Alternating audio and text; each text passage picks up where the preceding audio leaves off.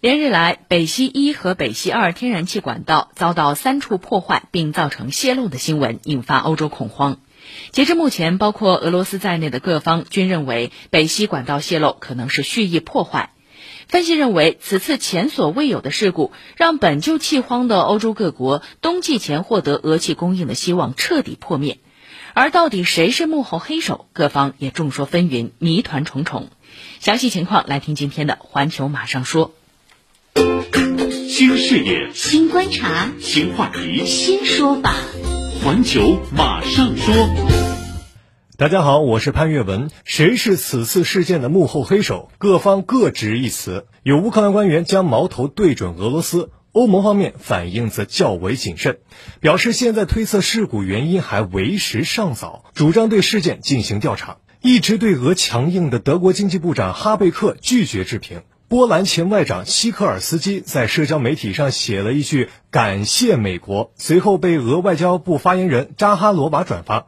俄总统新闻秘书佩斯科夫昨天表示，所谓俄参与制造该事故是可预见的愚蠢推测。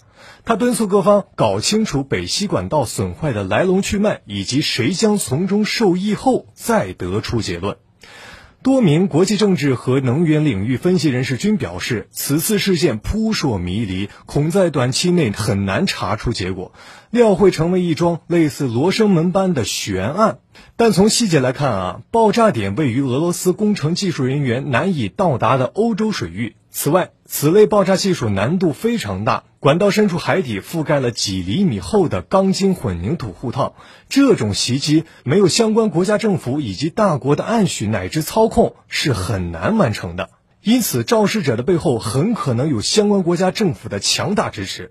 未来各方围绕此次事件的争斗，大概率将使俄乌冲突局势进一步升级与复杂化。